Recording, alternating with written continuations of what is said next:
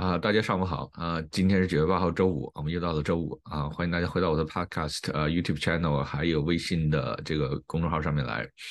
啊！我今天是在家里工作啊，所以哈，我的身后都是我太太种的一些花儿啊，主要是兰花儿，好像我置身在花丛中啊，但是每天用灯这样照着，我觉得是非常非常浪费电的啊！我不知道你们信不信，反正我是相信浪费很多电。那么我们上次啊讲了在华人社区内部发生的两起杀人的案件，一件是在啊北卡发生的这个中国留学生啊枪杀了自己的导师的案件，一件是在纽约发生的这个呃租客之间啊的矛盾的案件。那么其实还有当时在上个星期左右还有另外一件案件，就是在佛州发生的。这个中国留学生给自己邻居下毒的这个案件啊，我就没有仔细去讲，因为这个案件没有什么太多太多需要讲的啊。这个人，我认为这人心理黑暗啊，通过自己的专业知识给自己的邻居下毒啊，这个应该在监狱里关多久就应该监监狱里关多久啊。那么呃，在上周啊，引起了很多人关注的另外一件事情是加州通过的这个五五三的这个法案啊，加州的所有的通过的法案前面都有 SB 两个字，实际上它是。啊，state bill 的意思啊，不是我们脑子里想的这个 SB 的意思。那么它啊，这个五五三的法案引起了很多争议。然后我一开始并没有太过多的关注这个法案，因为是在加州的法案，和我们在一州实际上没什么太多的关系啊。但是后来发现，网上很多人发帖啊，说这个加州这个法案啊，如果这个店员去制止一个犯罪行为，会被罚款一万八块一万八千块钱。我就觉得很好奇，我就去啊，因为。啊，现在有一个非常不好的趋势，就是啊，新闻报道啊，经常断章取义，尤其是这些在微信上的这些小报记者或者个人的这种网红啊，在传播一些新闻的时候，都是断章取义，有的时候啊非常夸张，所以我做的很多工作都是在辟谣啊，所以。我决定去看一下这个法案的具体内容，看完了以后才发觉和这些网红发的内容是完全是不一样的。那么这个 SB 五五三这个法案实际上并不是一个新的法案，它在上周通过的是对原来的 SB 五五三的法案的一个呃，我们叫 amendment 啊，就是一个修正案啊。那么它在这个原来这个 SB 加州 SB 五三的法案是针对工作场合的暴力行为的啊，就是雇主如何避免。啊，或者是啊，如何处理工作场所的这个暴力行为？那么，啊，那么这个 SB 五三通过的这个附加案，就是这个 amendment，它里面主要讲的内容是要求是雇主针对嗯工作场合的这个暴力案件有一个提前的计划，就是要有一个 plan，怎么样能够防止工作场合的暴力案件啊？包括指定专门的人员来处理这个暴力案件，而不是。啊，其他员工要参与到这个暴力案件里面，啊，还有需要有个计划，对，要对所有发生的暴力案件要有记录，等等等等等等这些，啊，啊，它的主要的目的，啊，和这个网上新闻报道的这个啊，所以里面讲的目的是完全不一样。它的主要目的是为了防止工作场合一些暴力事件。要求雇主制定相应的计划，怎么样防止这个工作场合的暴力案件？至于这样的法案会不会啊阻止雇主将来啊，比如说有人进来盗窃啦，有人进来抢劫啊，雇主采取行为去制止这种犯罪行为？就是这个法案的后果会不会影响到雇主采取行动？来制止这些犯罪行为啊，这个当然是有可能的啊，但是这个法案里面并没有要求雇主的计划里的内容是什么样子，就是他只是要求雇主制定一个计划，但是至于至于这个计划里面的内容是什么样子，他并没有做出限制。那么这个雇主在制定计划的时候，当然可以说我们的计划是，如果有人进来抢劫或者有人进来啊零元购，我们有专门的这个保安人员去制止这种行为。当然，他这个计划是可以这样定的啊，所以对计划的内容并没有限制。啊，会不会有很多雇主选择什么都不做，指定个计划？那么这个计划里说有人来抢劫，我们就什么做？这是当然有可能的。当然，这个并不是一个一个从的法案里面可以推出来一个结论。啊，我也没有看到在这个法案的任何地方里面写的这个一万八千块钱这个罚款，它的惩罚是针对。如果雇主不按照法律要求制定一个计划，就是这个雇主没有按照法律要求来制定一个防止工作场所的暴力袭击的暴力事件的计划，那么这个雇主会被罚款啊。那么他的罚款是因为他没有制定这个计划，而不是因为这个计划里面的内容是什么样的。所以网络上写的说这个法案会造成如果雇员制止犯罪行为会被罚一万八千块钱，这个是纯属是瞎编乱造、胡说八道的。我从来就没有在这个法案里面从头到尾看了一遍，里面就没有写这个一万八块钱写在哪里，我都没有看到。而且即使是惩罚，它是针对雇主没有制定计划的惩罚，而不是针对雇员啊制止犯罪行为的惩罚。所以现在网络上有这种趋势，我不管是啊民主党还是共和党，还是网络上小报的记者，都是在报道新闻的时候啊都是。断章取义、夸大其词啊，人云亦云，呃，就是互相抄，呃，抄的都不对啊。然后啊，网络上的小报，尤其这些发网红的人，经常在网络上胡说八道。所以大家如果啊想要去啊了解一个法案的真实内容啊，唯一的一个啊渠道就是去看去看法案的原文。如果你能够看得懂英文的话，你去看一下法案的原文，就知道这个网络上传说的是完全不一样的。啊，当然这个是。加州民众需要关心的一一个一个法案啊，我们在一周啊，我只是好奇进去看一下，实际上对我们一周并没有什么太大的影响。那么我们啊，前面我们再前面一次，我们讲到自卫的问题里面，讲到个人自卫的时候，讲到了一个啊一个问题啊，我当时说会给大家另外专门啊讲一次，就是关于救助别人的问题。那么一周的法律里面允许你啊使用致命武器救助别人啊，就是他。啊，在人身或者是啊生命受到威胁的时候，你可以使用武器自卫，也可以使用致命武器啊救助旁人。那么救助旁人这个问题，实际上在法律里面是一个相当复杂的一个问题。就是说，在什么情况下你需要救助旁人？那么救助旁人的时候，会不会给自己造成没有必要的法律的纠纷？啊，这个是很多人需要考虑的一个问题。而且，美国社会整体上啊，美国的民众是不愿意像我们说的。啊，见义勇为救助旁人，啊，美国的法律里面实际上也并并不鼓励啊见义勇为或者是救助旁人。那么，在美国历史上，实际上有个非常有名的案件啊啊，这个案件我们通常称为 Kitty Genovese 案件，啊，是一九六四年在纽约发生的啊。那么，这个女士的全名叫 Catherine 啊 Genovese，啊，这个 Genovese 实际上是一个法国人的名字，啊，她的。别人都叫他 Kitty Genovese。那么这个当时为什么这个案件非常有名？就是这个 Kitty Genovese 在回家的时候被一个罪犯袭击啊，袭击的时间非常长啊，就是反反复复的一刀在扎他。他当时在自己的公寓楼下面，当时在这个公寓楼里面有三十多家住户，后来说是四十多家住户都听到了这个 Kitty Genovese 的求救的声音，但是没有任何人采取任何行，没有任何人采取任何行为。当然，后来新闻报道里说这些啊啊被指责的这些邻居，他们有的人说我报了警了，他有人说我根本没有看见，所以这个案件并没有像一开始报道的那么简单啊，中间还是有一些啊啊新闻里面没有讲到的事情的。但是真实发生的过程是，这个 Kitty 建的为被这个罪犯反反复复的袭击，包括被啊受伤了以后啊被，然后这个罪犯又回来又接着袭击他，这个过程持续非常长的时间。但是他的邻居有三十多个邻居。啊，没有任何人采取任何救助的措施，最后这个 Kitty Genovese 啊，最后啊因为受伤过重，然后去世了。啊，这个是一九六四年的时候发生的案件，当时这个案件在美国就引起了很大的轰动，啊，引起了很多讨论，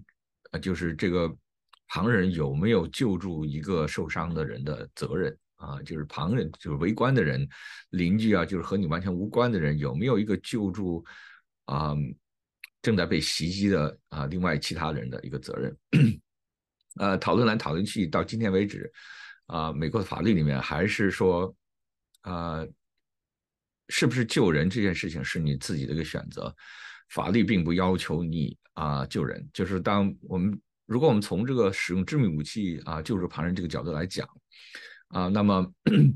啊救是否使用致命武器来救人是你的权利而不是责任，什么意思？就是说你自己选择。你是不是啊需要救人？法律并不要求你啊救助旁人。那么我们在使用致命武器救助旁人的时候，一个基本的判断的标准是什么呢？啊，就是什么情况下我可以使用致命武器来救助别人，什么情况下我不能使用致命武器来救人？就是你要作为一个换位思考，就是我这个被救助的这个人，如果他当时有能力，他是不是可以使用致命武器来？救自己，那么如果在当时情况下，他可以使用致命武器来救自己，你再去救人的时候，就可以使用致命武器来救人。另外，我们在自卫的时候讲到使用的武力，并不是对等的武力。以前有人经常说，啊，我们救人的时候需要使用对等的武力。啊，这个说法是不对的啊。我们在救人或者自卫的时候使用的武力是合理的武力，而不是对等武力。啊，对等武力啊，我给你举个简单例子，你就知道为什么不对。如果一个成年人袭击一个小孩子，啊，这个小孩子是没有办法 是没有办法使用一个对等的武力来自卫的。呃，所以对等武力这种说法是不对的啊。你在自卫的时候使用的武力是合法的啊，合合理的武力，reasonable force。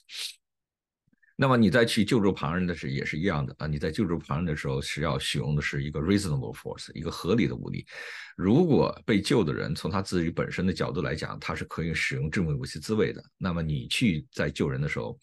你就可以使用致命武器来救人啊！如果这个被救的人从他自身的角度来讲，他是在当时的情况下，如果他有能力，他是不能够使用致命武器来自卫的，那么你再去救他的时候。你就不能使用致命武器来自卫。那么举个简单的例子，比如说你在大街上看到一个成年人袭击一个小孩子啊，这个小孩子呢，如果你不去救他，有可能会被这个成年人打死。那么从这个小孩子的角度来讲，如果他当时有致命武器，他是可以使用致命武器自卫的。那么你去救他的时候，你就可以使用致命武器自卫啊。这个时候啊，作为一个换位思考，你从这个小孩子的角度来讲，你使用致命武器来自卫。啊，就是一个合理的武器，合理的武力啊，不是一个啊一个对等的武力，是一个合理的武力啊。那么在这种情况下，你去使用致命武器救助这个小孩子啊，就是一个合理的正当防卫的行为啊。因为从这个小孩子本身角度来讲，他是可以使用致命武器自卫的。那么换一个例子，比如说举个例子，大街上两个成年人打架啊，也不知道为什么打起来了，两个人在互殴。那么这个时候，无论是从任何一方的角度来讲，都不能使用致命武器啊来声称正当防卫。那么这个时候，你去救人啊，就不能使用致命武器啊来实施救人的行为。你，那么这个时候，你如果参与到里面，你只能说是一个啊同伙帮凶啊互相打架的一个一个帮手啊。在这种情况下，因为啊参与。在这个事件里面的任何一方是没有权利使用致命武器自卫的。那么你进去参与的时候，你可以制止啊他们的行为，但是你是没有办法去使用致命武器帮助任何一方啊，然后声称自己是正当防卫的啊。所以我们在讲到使用致命武器救助别人的时候，怎么样判断自怎么样判断自己的行为是个合理的行为时候。要做一个换位的思考，就是把你换到这个被救的人这个角度来考虑一下。如果这个被救的人是可以使用致命武器自卫的，那么你去救他的时候也可以使用致命武器自卫。那我们前面还说到，啊，在美国的法律里面，救人是你自己的一个决定啊，是你你可以去救人啊，但是法律上并没有规定你是有义务去救这个人的，除非啊，所以美国的法律的一个基本的规定就是你可以救人，但是救人这件事是你自己的决定。啊，而不是法律上并没有给你一个必须要救人的责任，除非有几种情况啊，就是美国的法律都有 exceptions，就有例外的情况。那么在某些的例外情况下，你是有救人的责任的啊，就是这个救人的责任会强加在你的身上。比如说啊，夫妻双方、父母和孩子啊，这个是啊需要有有救助的责任了啊，就是你家里的人啊，夫妻双方啊，父母和孩子。还有比如说医生对病人啊，如果这个病人当时是在这个医院的范围之内啊，那么这个医生有救助病的责任啊。还有另外一情况就是合同上规定，就是你签了某一个合同，这个合同上规定你在啊职责范围内必须要实施救人的行为啊。这个是我们说这个你的合同上签的啊一个救人的一个职责。比如说，嗯，啊游泳池里的救生员，那么他在啊接受了这个。工作的时候啊，他就签了一个一个工作的合同。那么他这个合同要求他在别人遇到危险的时候需要去救人啊。再比如说，嗯，呃，船上的舰长啊，船上舰长，飞机上的机长啊，他们都有救助乘客的责任啊。还有比如说保镖啊，你们大家如果留意到这个梅西最近啊到美国来，到梅西的身边经常跟着一个保镖啊。形影不离的一个保镖，那么这个保镖他的工作是保护啊这个梅西，那么啊他的合同里也有，就是他这个工作的责任是保护梅西，那么这个时候他有保护梅西的责任了，因为他签了一个合同啊这个合同上规定的责任。那么还有另外一种情况就是啊如果这个人受到的伤害是你造成的啊，如果这个人受到伤害是你造成的，那么这个时候你有救助这个人的责任了啊。比如说这个人到你们家来抢劫啊，然后你开枪还击把他打伤了，他现在躺在你们家院子里在流血啊。虽然这个人在你把他打伤之前是企图袭击你的人，但是在你把他打伤了之后，这个时候你有救助他的责任。啊，你有他救治他的，这个是为我们我们为什么在上课的时候经常讲到，你在事件发生了之后要打九幺幺，在打九幺幺的时候，如果有人受伤，即使是这个罪犯受伤，你也要叫救护车。就是在你把罪犯打伤了以后，这个时候法律给了你附加在你身上的一个救人的责任，即使这个人是袭击你的人啊，你也有救人的责任。那么你履行你救人的责任，叫救护车。啊就可以了，你叫了救护车就履行了你救人责任了，你是不需要上去给他包扎伤口啊，或去给他来一个嘴对嘴的 CPR 啊等等的，这些都不是你的责任啊，你只要叫了救护车就履行了你救人的责任。啊，我们在这里当然非常简单的 讲了一下使用致命武器救人的里面一些需要啊注意的问题啊，实际上在法律里面有关救人这一部分实际上相当复杂，比如说。啊，你在实施救人的行为的时候，你如果中途终止了救人的行为，造成了这个人的伤害，那么你是有责任的。啊，或者是你在实施救人的时行为的时候，实际上你并没有资格，或也没有并没有没有资质来实施这个救人的行为，实际上造成了最后的后果，造成了这个被救人的伤害，你也是有责任的。比如说，你看到有人溺水。啊，要被淹死了，然后有很多人往前冲，要去救这个人，然后你也往前冲，然后你跟别人说，你们都不要过来了，我可以救他啊。结果你游到半截儿，啊，你游不动了，然后你又回来了啊，所以最后你也没救人，然后你阻止了其他的人救人，最后这个这个人被淹死了，那么你是有责任的啊。我就记得我在法学院上学的时候，当时啊有一道考试题，啊考试题里面就讲到啊你。看到一个人受伤啊，如果你把这个受伤的人把他拖到了一个你企图对这个人施救，但是你把他拖到了一个房间里面啊，然后你在这个救人的过程当中，你发现你需要去找更多人来帮你啊，然后你就走了，把他留在这个房间里面啊，然后呢，